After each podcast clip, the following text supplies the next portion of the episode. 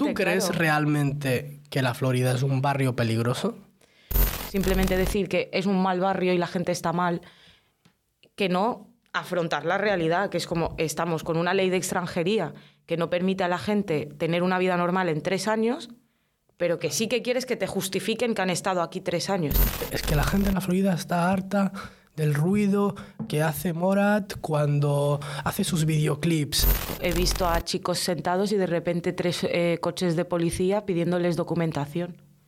¿Por qué? Claro.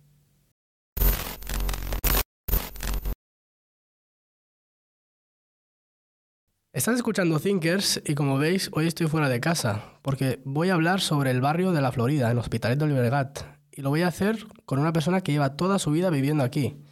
Hola Jesús, ¿cómo estás? Hola, buenas tardes, noches, días. ¿Y quién es Walla Jesús? Aparte de ser miembro de la Asociación de Vecinas y Vecinos de la Florida, ¿nos podrías explicar quién es Walla? ¿Quién es Walla, eh? Bueno, yo soy una persona Eso sí, eso lo Eso veo. es importante. Hay Eso lo gente veis, que no es una persona sí. real. No todo el mundo A me ver, ve como una Es persona. una, es una persona real, es una persona real, sí, sí. Eh, que, pues bueno, pues. ¿Cómo, cómo me resumo, no? ¿Qué, qué quieres No saber? ¿sabes lo que pasa? Mis Cuando- estudios. La gente cuando pregunta o te dice, preséntate, ¿qué se suele Claro. decir? Lo que he estudiado, de dónde Exacto. soy, aunque la gente que Pero somos... ¿quién es Walla Jesús? Es que esa pregunta, Sí, ojo. Es muy Pero filosófica. bueno, como has dicho, llevo toda la vida viviendo en la Florida, desde los seis años concretamente. Yo nací en Marruecos, en Casablanca, y pues mis padres migraron, vinimos aquí. De hecho, fue salir de Marruecos hasta la Florida, Directamente. directo. No, no hicimos paradas. Bueno, alguna parada sí, pero. eh, y desde entonces vivo aquí. He estudiado, pues he estudiado varias cosas, entre ellas he estudiado criminología. Eh, y luego, pues hoy en día, digamos, eh, también pues tengo como mi propia productora de organización de eventos. Me Tienes tu propia mucho- productora. Sí. No como tu propia productora. Sí, bueno, sí, tengo mi propia productora. Claro. Pero porque mm, también productora es como una palabra que tampoco me acaba de definir. Claro, claro. Entonces, hay como varias cosas para organizar eventos y demás, porque me, me apasiona mucho todo el tema cultural, música, arte. Es algo que me gusta mucho y con lo que aprendo muchísimo de la, de la sociedad, de la cultura y de las personas. Más o menos esa sería Walla. Esa es- habla mucho, es una, una Hombre, persona que por- habla mucho. Por eso la hemos invitado. sola- Solamente por eso, ¿eh? solamente porque habla mucho. De hecho, yo estoy aquí, esta es tu casa. Así que en primer lugar yo te doy las gracias por abrirme las puertas de, Siempre eres bienvenido. eh, serás. de tu casa y poder mostrar cómo es el, el barrio de la Florida realmente, ya que se ha hablado mucho, mucho de ello. Para que las personas se sitúen, yo claro, yo nunca he estado en la Florida, ¿vale? Entonces me puse en contacto con, con le dije, a ver, mm, quiero hacer un podcast sobre, sobre el barrio, pero claro, para hablar sobre un barrio necesito verlo antes. Entonces quedamos eh, ella, un amigo y yo, y, y fuimos a dar una vuelta por el barrio, me enseñaste bueno, las diosas instalaciones que hay, la gente que hay también ahí. Entonces, lo que me sorprendió es que vi que había como muchas actividades para jóvenes y para niños, ¿no? Talleres, también había un espacio donde había ordenadores que los jóvenes podían ir a consultar, había como un mini campo de fútbol. ¿Esto es, desde siempre ha sido así en la Florida, digamos, que hay actividades para jóvenes o recientemente es así?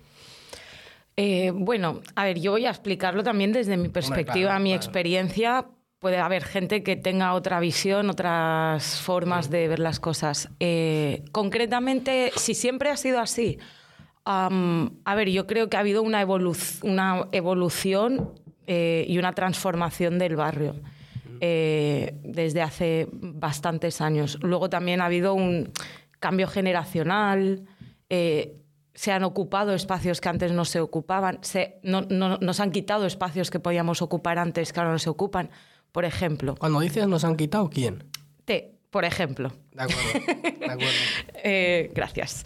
No, por ejemplo, el, ¿sabes el espacio que decías de ordenadores y demás? Que ahí está el Puntic, ¿no? Que hay unos jóvenes que pues dan apoyo para hacer trámites, pedir citas, eh, sobre todo a, a personas más mayores que a lo mejor pues no tienen tanta mm, facilidad con la tecnología. Ese espacio, que es un centro municipal ahora, hace 10 años, si no recuerdo mal, sí creo que fue en 2012, eh, eso era una pista de básquet en la que los chavales, chavalas, chavalis eh, se reunían y pues jugaban a básquet o a fútbol o a estar ahí haciendo lo que, lo, que le diera la gana a la gente, porque, eh, bueno, mm, hay mucha gente viviendo en, pocos espacios, entonces ocupar la calle es una forma de eh, pues poder desarrollarte como persona, básicamente. Entonces, eh, ahora hay otros espacios, ¿no? Después de que se construyera el centro municipal, claro, has quitado mm, un espacio de encuentro, de reunión, de deporte para mucha gente. Eh, se construyó el campo de fútbol que viste. Ese campo de fútbol está construido eh, por la Fundación Cruyff y con la colaboración de Jordi Alba. No sé exactamente qué tipo de colaboración fue, pero bueno, hicieron eso. La Fundación Cruyff monta este tipo de courts Cruyff que lo llaman, por todo el mundo. ¿no? Es una fundación muy grande y demás. Entonces yo creo que fue una forma de eh, compensar. compensar, claro. Se ha quitado un espacio de, de, encuentro, hay que generar otro, porque no puedes eliminar espacios de encuentro para niños sobre todo y niñas eh, que necesitan quemar, necesitan moverse, necesitan aire eh, y no generar nada. Entonces, ¿ha sido siempre así? Eh, no te sabría responder, la verdad. No sé responder a la pregunta en concreto. Lo que sí sé es que de forma orgánica la gente encuentra espacios donde, donde reunirse. Luego lo que viste, ¿no? De las carpas estas de los, agentes cívicos, creo que lo llaman, eh, haciendo como talleres y demás, eso la verdad no se hacía, no se hacía antes. ¿Pero ahora se hace eh, regularmente o es como algo muy puntual en fiestas? Como para fechas. Creo que en verano se empezó a hacer, o, desde la pandemia, igual muchas cosas se han generado a raíz de los confinamientos y todo el tema COVID y demás. Claro, tú antes has dicho que nos han quitado y han intentado compensar. ¿Te refieres a...? La administración. ¿Te refieres al ayuntamiento, que en este caso es el ayuntamiento dirigido por el PCC? ¿Tú crees que os tiene abandonados el ayuntamiento? Eh Abandonados, no, sé si sería la palabra. Lo que sí sabe y tiene muy claro el ayuntamiento es que, de hecho, la Florida no es un barrio que pueda hacer ver que no existe. Entonces, a lo mejor em, dejado, ¿no? pero no abandonado porque saben la importancia, o sea, primero la cantidad de población que existe, ya solo a nivel a nivel electoral no lo sé, porque si contamos la gente migrada que no puede, no puede votar, pues igual no les interesa tanto. Pero igualmente no es, un, no es un barrio del que tú puedas hacer ver que no existe o no están pasando cosas, porque pasan muchas cosas. De hecho, al ser un barrio tan densamente poblado, pasan más cosas en menos espacio. Entonces, ahí hay un... No creo que puedan tenerlo abandonado. Dejado podría ser pero no, no se lo pueden permitir. ¿Y tú por qué crees que está dejado?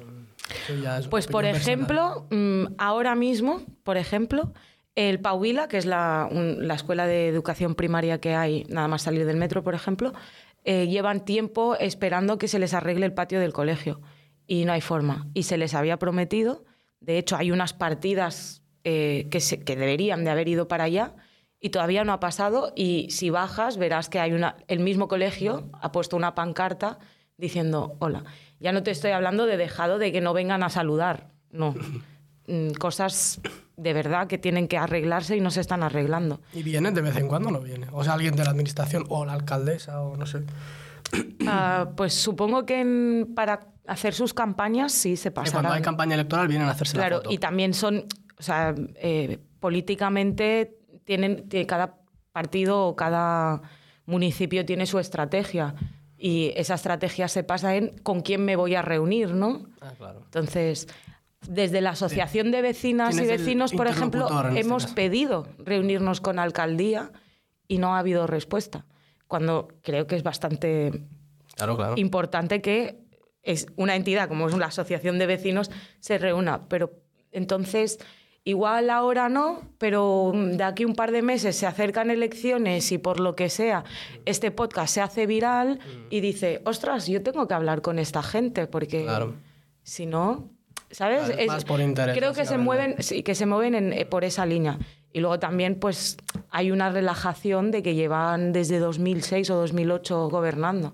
Entonces hay una relajación de, de aquí somos los que cortamos el bacalao tenemos casos de, bueno, hay cositas que no cuadran y siguen ahí.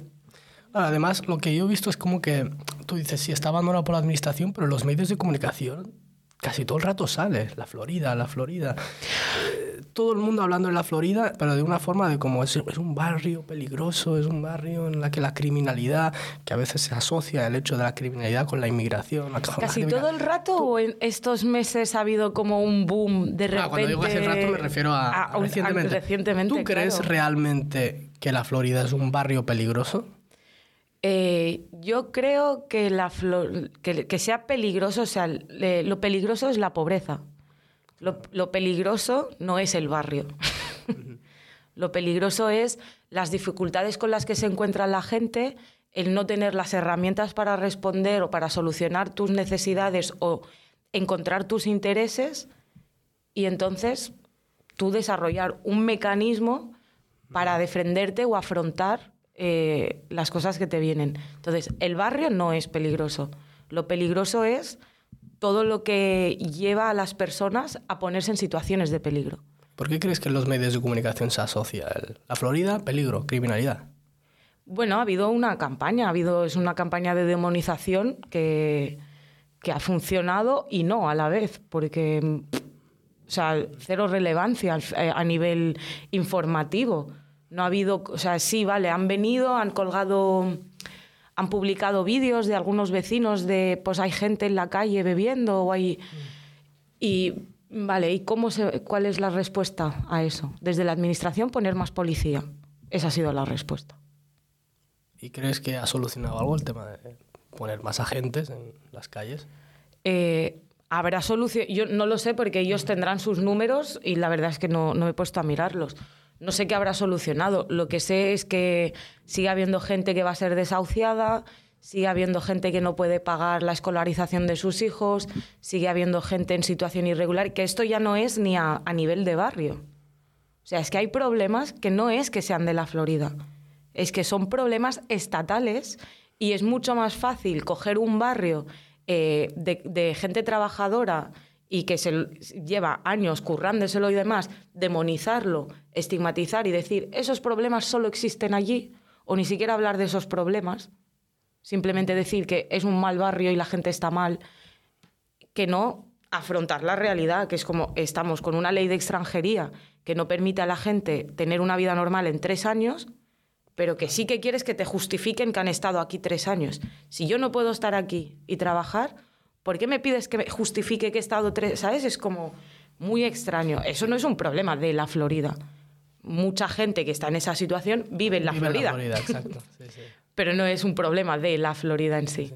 Eso, hablando de problemas, porque yo lo que veo en los medios de comunicación es que se suele repetir el, el mismo discurso de es que la gente en la Florida está harta del ruido que hace Morat cuando hace sus videoclips ¿Realmente crees que ese es el problema real de, del barrio de la Florida? Que de vez en cuando venga un, una persona a hacer un videoclip y, hacer ruido. Desde mí, o sea, ahora, y todo el rato hablo desde Walla, ¿vale? Porque eh, hay, que, hay que tenerlo. Para mí ese no es el problema. Obviamente sea el Morat, sea mm, quien sea, si hay alguien haciendo ruido y a ti te molesta, te va a molestar. Da igual si es él, el otro, el vecino, el demás. Y de hecho, antes de que se conocieran Morat y, él tuviera la repercusión que, ha tenido, la gente se quejaba por otras personas que también hacían actividad en la vía pública y, y, se armaba un jaleo por celebraciones, ¿eh? No te digo jaleo por que se estén peleando, no, no. De la gente está celebrando la vida. Pues hay gente a que eso le molesta. Entonces, mm, entiendo que obviamente pues a ciertas horas, si tú tienes que trabajar al día siguiente, pues no. Y ahí sí. Pero luego también tenemos que tener como un entendimiento y entender eso, que necesitamos ocupar el espacio público. Lo necesitamos, o sea, no, no es un capricho. Al final es una necesidad. ¿Tú crees que al ser una persona migrante, en este caso, en el, en el suyo, del cantante Morat, hace que como que se le exija más, como decir, mm, vale que tú seas famoso, pero que tú eres eh, hijo de inmigrantes, digamos. como... Bueno, yo lo que, lo que creo es que se le, se le mira más todo con más Con lupa. Sí. Y luego también es una persona joven que se ha metido de lleno en dar su opinión sobre ciertos temas y la política no se anda con, con chiquilladas. Si tú te quieres meter en política y hablar de política, tienes que estar preparado para las respuestas. Y las respuestas han sido intentar demonizarlo. ¿Tú crees que ha sido justa su expulsión del barrio? Eh, creo que es algo muy desproporcional, sobre todo teniendo en cuenta eh, que no hay pruebas de que de, por lo que se le acusa, no, no hay unas pruebas de más. Eh, Como todo y muy luego circunstancial, ¿no? es, es como intentar generar una jurisprudencia de algo que nada que ver cuando a otras personas cometiendo delitos mucho más graves no se les ha aplicado esa, esa normativa nunca. Te pongo un ejemplo. Eh, no voy a decir ni nombres, ni, ni centros, ni nada, pero en un centro educativo, el año pasado creo, de aquí de- del barrio, desde hace siete años llegó un nuevo director, ¿vale? Ese director venía de otro centro de Hospitalet, no de la Florida, pero sí de Hospitalet, que estaba siendo expulsado de ese centro por abuso y acoso a menores, ¿vale?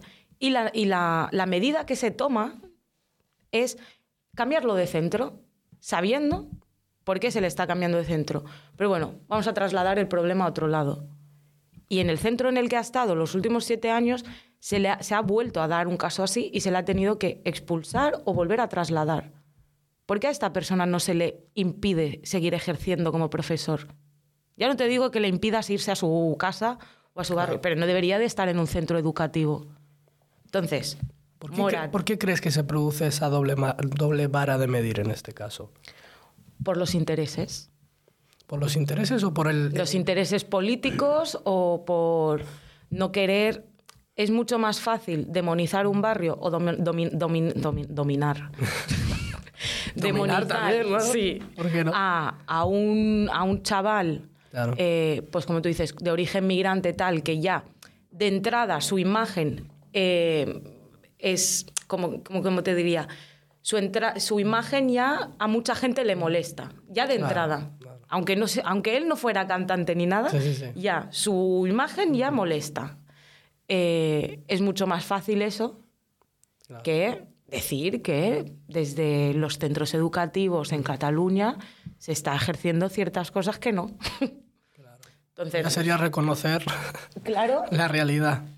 exacto. Al. Entonces, eh, decir que un chaval le ha dicho a la policía que "Eh, me, me he puesto chulo, que es el primero. Es el primer, el primer muchacho del mundo Sí, sí. de la historia que se le pone chulo a un policía. También eh, la actitud de la policía. Ya hay una tensión. O sea, ellos ya saben Y a veces que la a- relación no es positiva. No, también pienso que para él sería mucho más productivo el poder gestionar mejor esas situaciones y quedar por encima.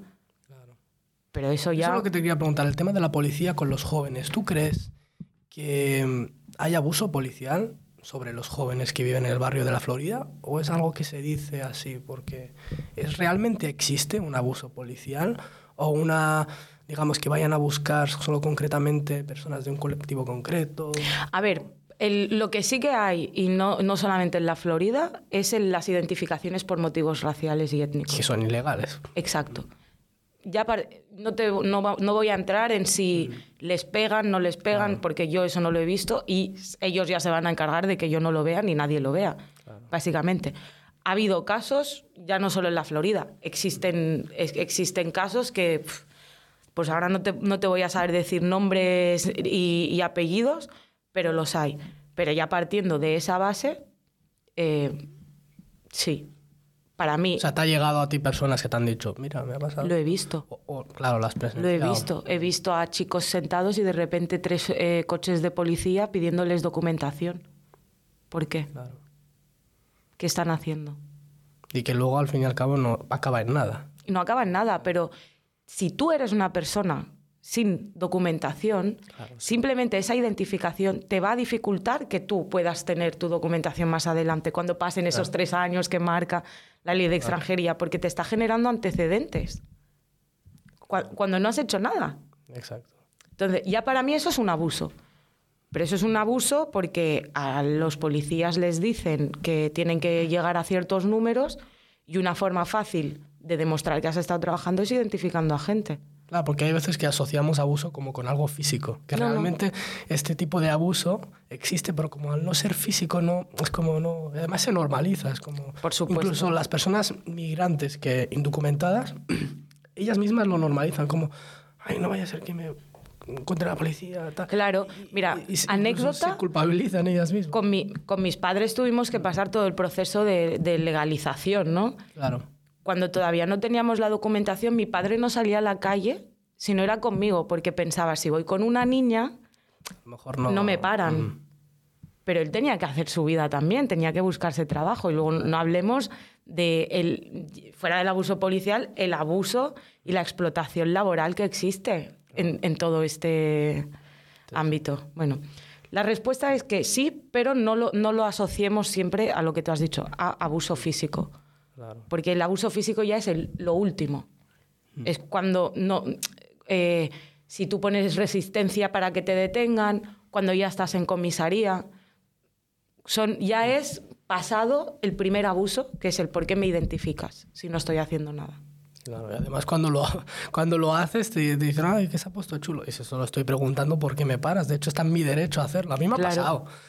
O sea, a mí me ha pasado. Y mira que yo no vivo en la Florida. Esto pasa en todos lados, ¿eh? incluso en el barrio esto, más a esto rico. me refiero. Y te, y te paran y, y- y- o, o vas en coche igual, te paran, te cachean. A mí me han llegado a parar en mi ciudad en la que vivo, en, en- en la Rambla, con mi coche. Me han parado, me han puesto contra la pared, me han cacheado, me han cacheado, buscado por todo el coche. Eh, vamos, mm, ha sido un poco humillante, no te voy a mentir. Y todo eso, al final me dicen, no, es que este coche nos aparece como un coche que se ha dado a la fuga. No sé, si es una excusa, no lo sé. Hombre, Quiero una- creer que es... un motivo tienen que darte, porque Claro, si no, claro. no tiene sentido. Y yo, bueno, hacer vuestro trabajo, ¿qué voy a esconder yo? Que, que, pero el problema es ese, que no, que buscan y tal, pero ¿por qué más? Para, pues no sé. El, el- el trato ha sido como si fuera yo aquí, vamos, un delincuente que está traficando con drogas. Básicamente es como... Es que a ver, con Y- esa y- cara de moro. Exacto. Perdona. Exacto, exacto. Es no, no, no, no, es que es verdad. Tú también vas provocando, Eh, tío. Tengo que cambiarme la cara, la verdad que sí. Ay, Dios. La verdad que sí. Volviendo al tema del talento. El talento. El talento que hay en la Florida, porque aquí estamos aquí eh, Eso. quejándonos, pero en la Florida hay mucho talento. Sí. ¿Vale? Sí, acá- del que no se habla tanto en los Exacto. medios. O si se habla, se intenta vincular con el. No sé, con algo malo, con criminalidad, con Sí. disturbios, con etcétera. Entonces, el talento que hay en la Florida, que no sé, todos conocemos a Morat, que hemos hablado de él, cantante, jugadores de fútbol como Adama, ah, eh, o actores como Omar Ventale, que sale en la serie de la unidad, eh, una serie española. Exacto. Entonces, esta- estas personas eh, con talento que se han criado en un barrio humilde, ¿no? como es la Florida, con sus difíciles circunstancias, hay muchas veces que es como que en lugar de ayudar los medios de comunicación o la gente, lo que es la, la élite simbólica, ¿no? en este caso, es la gente que tiene altavoz para ayudar, como muchas veces no quieren ayudar, lo que quieren es vender historias de superación, como mira esta persona que viene de este barrio tan humilde y tan conflictivo como es la Florida, pero aún así ha logrado salir de ahí. Es como que quieren la historia de superación, no quieren realmente ayudar, ver, ah, esa persona está viviendo en un, digamos, unas circunstancias difíciles, vamos a ayudarle. No, no, Vamos solamente a pintar, a pintar la historia de que es una historia de superación y hacer luego una, un remake o una serie de Pero- Netflix y hablando contar de la ello. historia de superación y también me da mucha rabia eh, desde una perspectiva lucrativa a veces Hombre, claro. de números. Cuando también hay una historia de superación de los padres y las madres de esas personas, que es como eh, que son los que también han tenido que sufrir todo ese proceso de llegar aquí, no, pa, pa, pa, no sé qué, no sé cuántos. Los que hemos venido más jóvenes, o sea, más, más de niños, o hemos nacido aquí, hemos roto un poco esa barrera porque pues ya estás aquí, ya está, ya creces aquí y demás.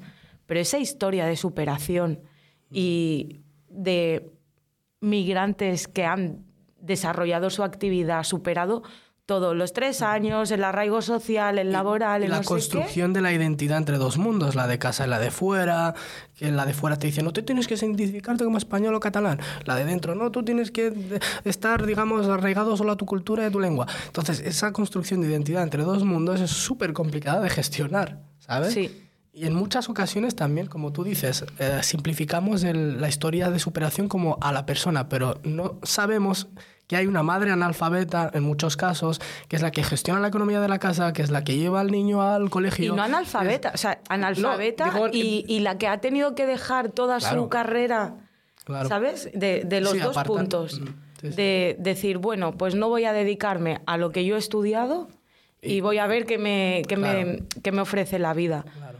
Bueno, perdón. Sí, no, la- yo la pregunta, mi pregunta es que ¿tú no crees que se debería de fomentar este talento? Crear, no sé, algún organismo, ya que hay tanta, tanto dinero para tantas oficinas de no sé qué. de- en- es que es lo que estoy viendo, siempre desde la administración se crean a veces oficinas que dices, ¿esto para qué sirve? No lo sé, ¿para qué sirve? ¿No crees que se debería de fomentar ese talento en lugar de esperar y decir, a ver, a ver, a ver quién será el siguiente, la siguiente historia que vamos a contar aquí? ¿Cómo lo ves? Sí, eh, creo que sí. Y luego también dejar ser a la gente. Porque a nivel genérico hay mucha presión por lo que tú vas a ser de mayor. Entonces, Claro. mm, no te permites pensar que tú puedes ser lo que te dé la gana, ¿no? Y ahí es, pues hay una pequeña fractura de entre que no hay apoyos y yo, mm, yo ¿cómo, cómo voy yo a ser no sé Sí, qué? es no? como la perspectiva que tienes de ti mismo. Ah, tú te ves alrededor de personas y piensas, ¿cómo voy a llegar yo a ser cantante? ¿Cómo voy a ser yo a, a jugar en la Premier League?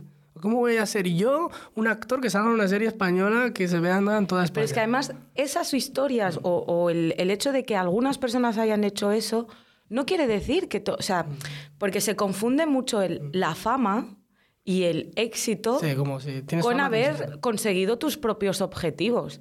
Y es que mi objetivo puede ser que nadie me conozca, pero yo estar petándolo en mi ámbito. ¿Sabes? Yo puedo ser un súper biólogo que descubre eh, la no sé qué de la no sé cuántos. Súper científico todo, chiquis. Pero mm, me explico porque nos venden esto, ¿no? De, claro, Y que tiene la- no sé cuántos millones de, de, se- ta- de bueno, seguidores o sale en la tele. En la tele bueno, o- pero. ¿tú sabes si esa persona es lo que, es lo que quería? ¿Sabes? Entonces, si es lo que quería, guay.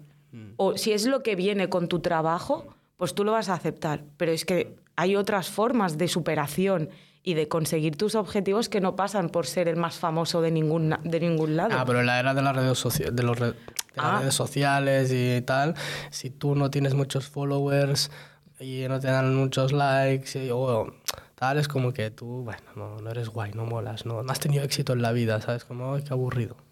¿No? Entonces es eso, a veces también los Yo es jóvenes... que soy muy anti eso. es Tú que eres a la vieja usanza, ¿no? No es a la vieja, sea, pero no mido a las personas Hombre, por eso.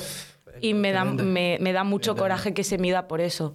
¿Sabes? Entonces es como, porque yo puedo ser muy buena cantante y estar ganándome la vida de cantante, Claro. pero que no me conozca nadie, porque mi trabajo es cantar, mi, mi trabajo no es que tú me No, conozcas. es que además nosotros, por ejemplo, o sea, en Thinkers, nosotros invitamos a todas las personas que pensamos que puedan aportar algo a, a los temas que tratamos. Entonces yo no suelo, eh, mi, mi criterio no es voy a buscar a esta persona Claro. porque tiene muchos seguidores. Y esta es interesante, pero al tener pocos seguidores no la voy a invitar. No, de hecho se puede ver que los invitados que han ido viniendo, algunos tenían muchos seguidores, otros no, otros de hecho, el primero de ellos era un ex compañero mío de, de colegio, entonces no. Lo que me importa a mí es la, la temática. ¿Qué me puedes aportar tú sobre esto? Entonces, al hablar de la Florida, qué mejor que no hacerlo con una, que hacerlo con una persona que vive en la Florida y sabe lo que hay, ¿sabes? No voy a, no voy a ser como hacen algunos medios tradicionales de sentarse en su plató de televisión y traer tres, cuatro ter- tertulianos que te hablan de todo, que son expertos en todología, Sí, sí. y te dicen, ahora vamos a hablar sobre la Florida. Pues yo opino que, ¿qué vas a opinar tú si no has pisado la Florida? ¿Sabes? Como si vengo yo aquí, nunca he pisado la Florida y voy a hablar sobre la Florida. No tiene... o sea, no- Sí, me pareció muy bien, ¿eh? O sea, cuando me comentaste dije, pues guay, porque, o sea, sí, es, yo creo que es, es el más- ABC. Es, es lo más lógico en este, Sí. en este caso. Y volviendo al barrio, ¿qué es lo que tú crees que el barrio de la Florida tiene y otros barrios no tienen? Y al revés. A mí. Hombre, eso es evidente. eso es evidente. eso es- No creo que haya dos Wallace, la verdad. No. Em, pues yo creo que desde la Florida hay mucha resiliencia. Muchísima resiliencia. Y luego ¿Y de dónde sale esa resiliencia? Esa fortaleza, ¿de dónde? de la experiencia de la vida misma. Y, o sea, desde mi experiencia, por ejemplo, yo siempre digo que tengo una relación, un- como una relación tóxica con el barrio, ¿no? Es como ¿Amor-odio? Amor-odio todo el rato. ¿Por qué? Porque, mm, pues, por ejemplo, desde pequeña yo, mm, o sea, cuando nos íbamos de excursión de aquí, nos encontrábamos con otros colegios, sois de la Florida, no sé qué. Luego, con el tiempo, me fui a estudiar al- al Raval. Y me empezaba a pasar lo mismo. Y dije, vale, igual es que la gente no, no carbura y ya está. O sea, quiero decir, no por estar en un sitio u otro, porque ya era el pack completo, ¿no? Viviendo en la Florida, estudiando en el Raval, esta chica mm, va a salir mal, ¿no? Ese es el, Sí, sí. lo, que, lo que ve la gente en ti, No, básicamente. Sí. Eh, entonces yo creo que las propias experiencias te, te- te- te ayudan, pues eso, a querer incluso lo que el resto te, te dice que no es bueno, ¿no? Porque otra cosa que, que me da muchísima rabia es el creer que para tú triunfar tienes que salir del barrio. Si tú no te vas, es que no has triunfado. Sí, sí. Ostras, pues que si yo estoy a gusto aquí y yo estoy bien, ¿por qué tengo que irme, no? O, y si quiero hacer cosas, o sea, quiero mejorar el, Sí, sí. donde estoy viviendo, ¿por qué me tengo que ir para, A lo mejor para la- que se me reconozca como una evolución social? Claro, a lo mejor porque la gente como que ve que el barrio de la Florida es un barrio humilde, ¿no? En el que hay pobreza, como es evidente. Bueno, los alquileres no estén mucho más baratos, ¿eh? Que Bueno, la gente asocia eso, como que tú vives en un Claro. barrio humilde, el éxito se asocia con dinero, con tal. Entonces, si tú te quedas en el barrio es como, tú no has tenido éxito. ¿Qué haces aún en el barrio? ¿Qué haces, digamos, juntándote con personas que no son de tu mismo nivel? Tampoco es que tenga mucho sentido eso, pero es eso, que la gente asocia eso, el salir del barrio porque sales de esa pobreza o ese, ese contexto humilde, digamos, en este caso. Por Sí. eso la gente lo ve como salir del barrio igual a éxito, en este caso. ¿Sabes? Pues Y, estoy intentando deconstruir esa... pues vas a tener que deconstruir. Claro, yo he estado varios años, o sea, he. Mm. estado como 10 años viviendo en diferentes sitios, moviéndome, aprendiendo, pero es que mm, me siento ¿Qué es, también qué aquí. es lo que ves? ¿Qué es lo que ves en otros barrios que a lo mejor dices, tío, ¿por qué aquí no tenemos esto? O faltaría esto. Aquí nos falta tal. O, ¿qué Aquí nos falta... Os falto yo. aquí os falto yo, creo, ¿eh? Es Voy a mudarme aquí a la es- Florida. Nos fa- es- vuelvo a lo que decía al principio y todo lo que me viene a la mente no son cosas que falten en la Florida, sino que faltan a nivel social en Claro. general. Pero bueno, vamos a como extrapolarlo. Creo que falta em, en política, falta trabajar muchísimas cosas y mm, me- es como cuando hablas de esto, es como, ah, pero la política, la gente no quiere saber nada, pero es normal. ¿Cómo, ¿cómo voy a querer saber algo si todo lo que estoy viendo es eh, corrupción, no sé qué, ahora este, ahora el otro? O promesas no me que no se interpela, cumplen también. claro, no, no me lo creo, ya no me lo creo. Entonces falta una educación política para los que están en la política y para la sociedad. ¿Por qué? Porque al, al final quien va a decidir si tú y yo podemos emitir este podcast tiene una silla en el Congreso. Sí. Ah, no, pues a partir de ahora los marroquíes no pueden aparecer en medios de comunicación. Ponle. Bueno, oye, cosas peores se han vivido, Esperemos gente. que eso no pase con Thinkers. No, no, no, no, no va a pasar. Sí, sí, sí. He puesto como un ejemplo muy chorra que espero que no se dé nunca. A veces la ficción supera la, Pero no. la realidad. No, al revés. Al revés. A veces la realidad supera la ficción, perdón. Y a veces mi mente supera la realidad. Sí, sí, sí. Entonces, eh, me refiero que por mucho que a la gente no le interese, donde se toman las decisiones que afectan a nuestro día a día es ahí. Y si no tenemos, eh, y esto creo que ya no es solo a nivel de barrios en general. Porque bueno, pues sí. Y vosotros pensáis o creéis. Cuando digo vos- vosotros. Digo vosotros, como hay muchas walas aquí. Hola, ¿qué tal? ¿Tú crees, Sí. me lo reformulo, tú crees que estáis segregados como barrio? Eh, se ha marginado. Sí. apartados, marginados. Se ha intentado. De hecho, los bloques de la Florida o cuando se construyen bloques de- del estilo de los bloques están como de espaldas al resto de, de la ciudad. Y tú luego estuviste el otro día en el Matacaballos, las vistas que hay. ¿Por qué no se habla de las vistas que hay desde la Florida? Unas Pues vistazas. La hostia, o sea, no... Hay una puesta de sol, tal. Pues de eso no se va a hablar porque, porque no interesa. No, no interesa y muchas veces no solamente los medios de comunicación, sino yo también he visto a algunos youtubers, entre ellos uno que es el, no recuerdo el nombre, pero es italiano, que recorre los barrios de los barrios más conflictivos y pone en su título de vídeo La Florida, el barrio más peligroso de Hospitalet. Y dices, y luego ves el vídeo. Este no pasó por del bicho en su época. Eh, Claro, luego ves el vídeo. luego ves el vídeo. Donde, ¿Por qué cambia el título? Porque no aparece nada peligroso.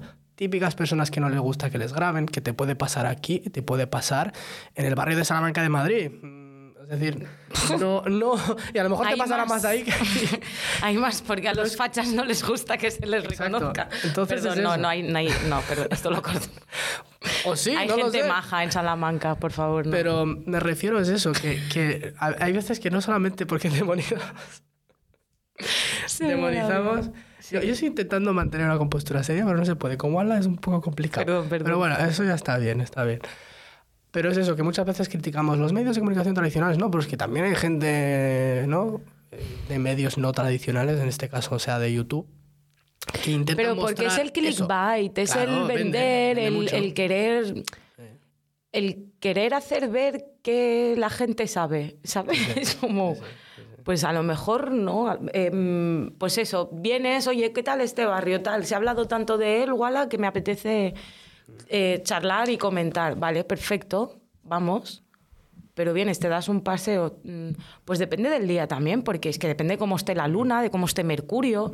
La gente tiene vida y, y les pasan cosas, entonces es normal que en ciertos momentos A mí me hace gracia el asignar el, la Florida, el barrio más peligroso de Hospitalet. es que ni lo he visto. Y, y- y no, no, yo lo he visto, es que yo suelo hacer una mini documentación antes de hablar de algo y lo vi, lo vi y dije, a ver, es que no es, el título no se corresponde a lo que aparece en el vídeo, pero es que nada, o sea, nada, ni el 1%, no hay nada de peligrosidad en ese, en ese barrio que pinta, ¿sabes? Entonces digo, hostia, pues a lo mejor tampoco es que sean solamente los medios tradicionales, es que también hay un imaginario que dice que Claro, es así. y es que los medios tradicionales, eh, sin el apoyo Mm. y sin que se reproduzca su discurso, no llegan a ninguna parte. Claro. Entonces, Bueno, más allá de la peligrosidad, también me gustaría hablar sobre el tema de la vivienda aquí, porque se, se dice que el, el, el Hospitalet o el barrio de, de la Florida, pero no sé, lo tengo apuntado aquí, el barrio, sí. El barrio de la Florida es uno de los barrios más poblados de, de Europa, o el, o el que más, no lo sé exactamente. Entonces, el tema de la... 40.000 o algo así. Más o menos.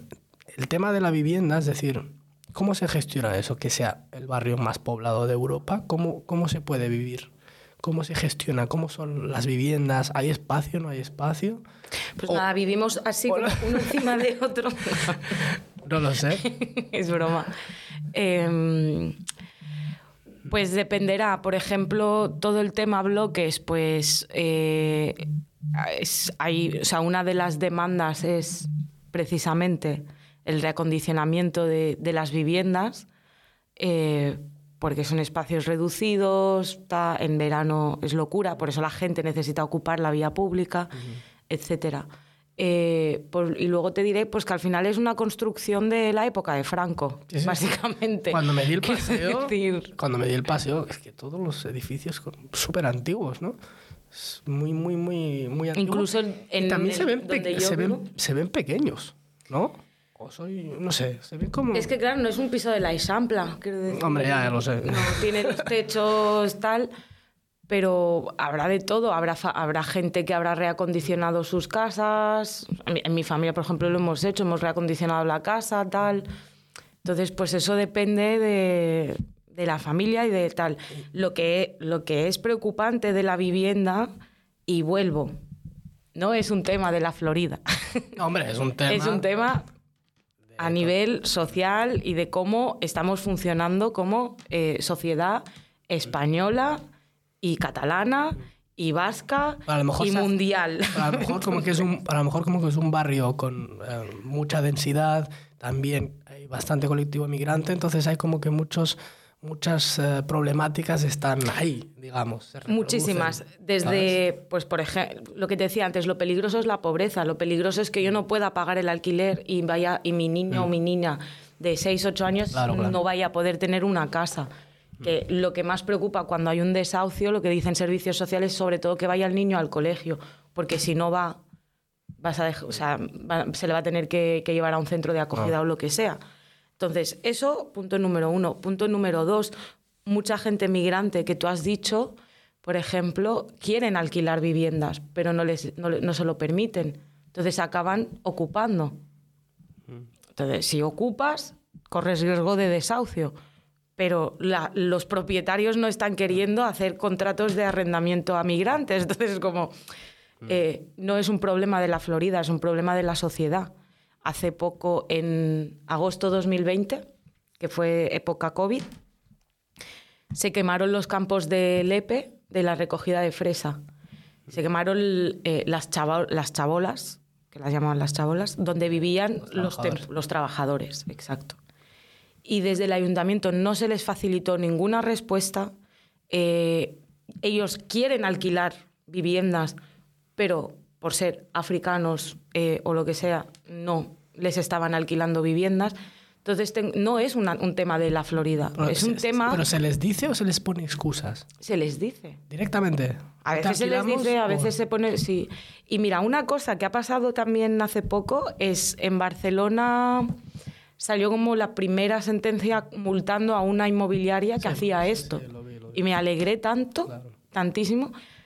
Pero bueno, a- al final eso, tema vivienda, pero es que hay, más allá de si es grande, es pequeño, no sé qué, el problema es el poder tener esa vivienda, el poder permitírtela, el poder pagarla. Si te, la, si te puedes acceder a ella, es decir, el tema de los precios, ¿es más barato vivir aquí? No, ¿O los precios tampoco es que cambien mucho? no hay un- una especial diferencia, la verdad. Los precios son iguales que en la Florida que en otros barrios de, hospi- de Hospitalet, en este caso.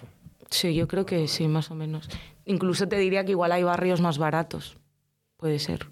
Más baratos que la Florida. Sí, porque también piensa que estamos Florida, Torrasa, Pubilla, Casas, ¿vale?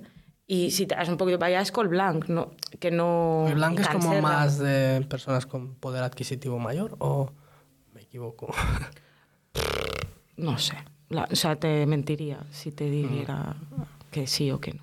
ah, ¿por qué no? Yo- Ya es como más cerca de Barcelona, Ah, puede ser. no, o sea, es como se acerca a la diagonal, que también está Ah. el de diagonal para arriba y de diagonal para abajo.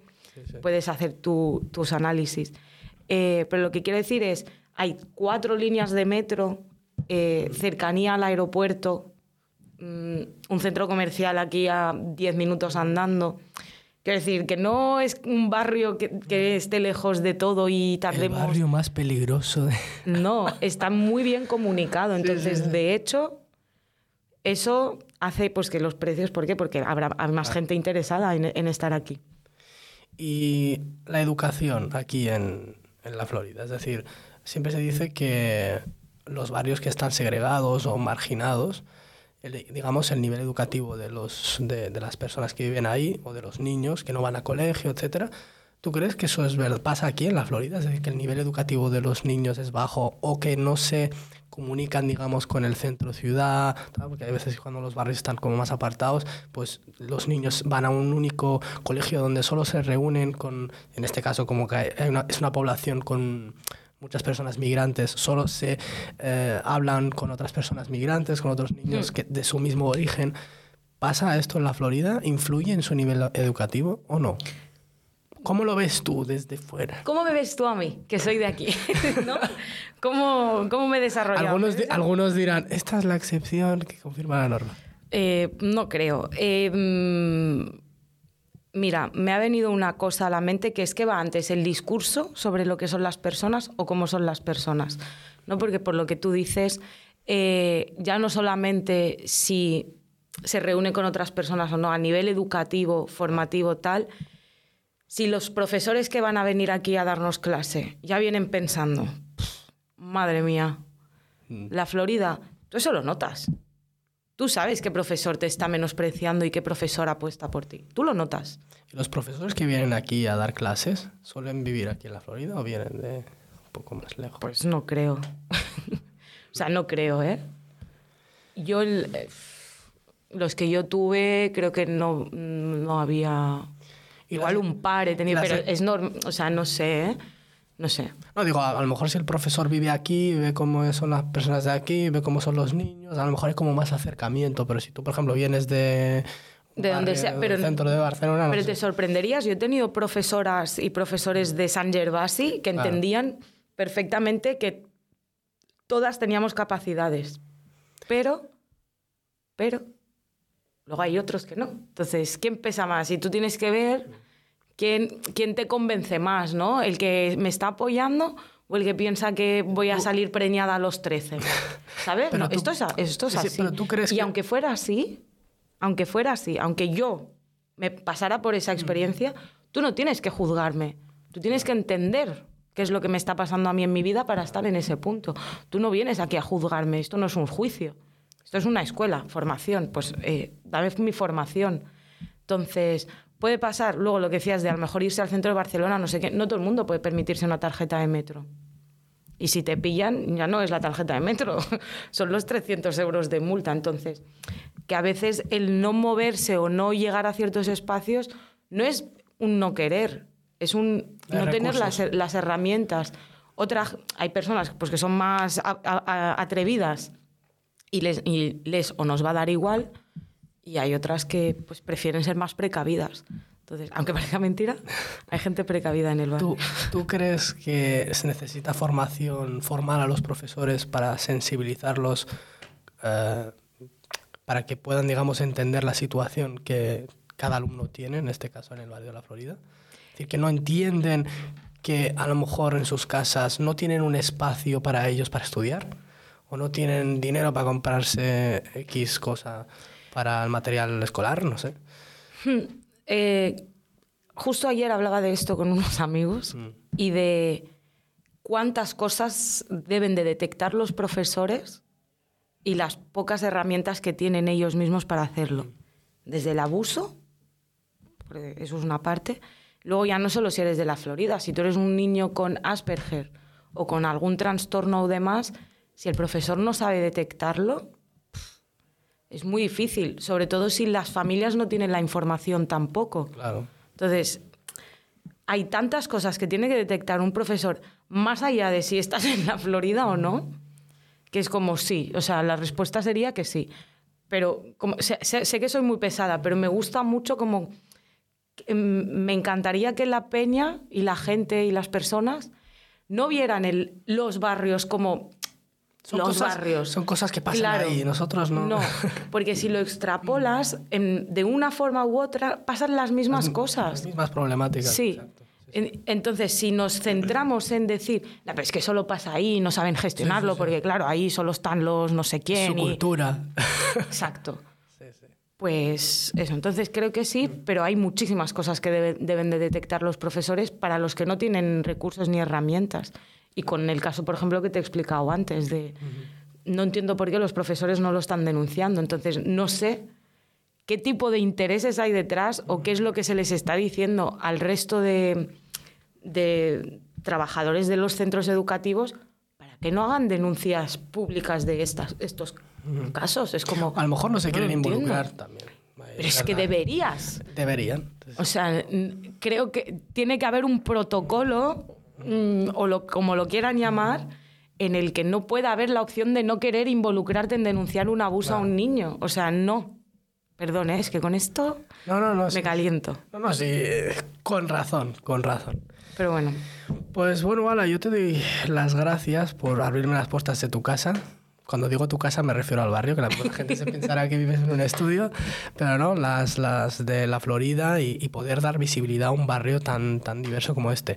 Y como que es tu casa, yo te dejo despedir el podcast.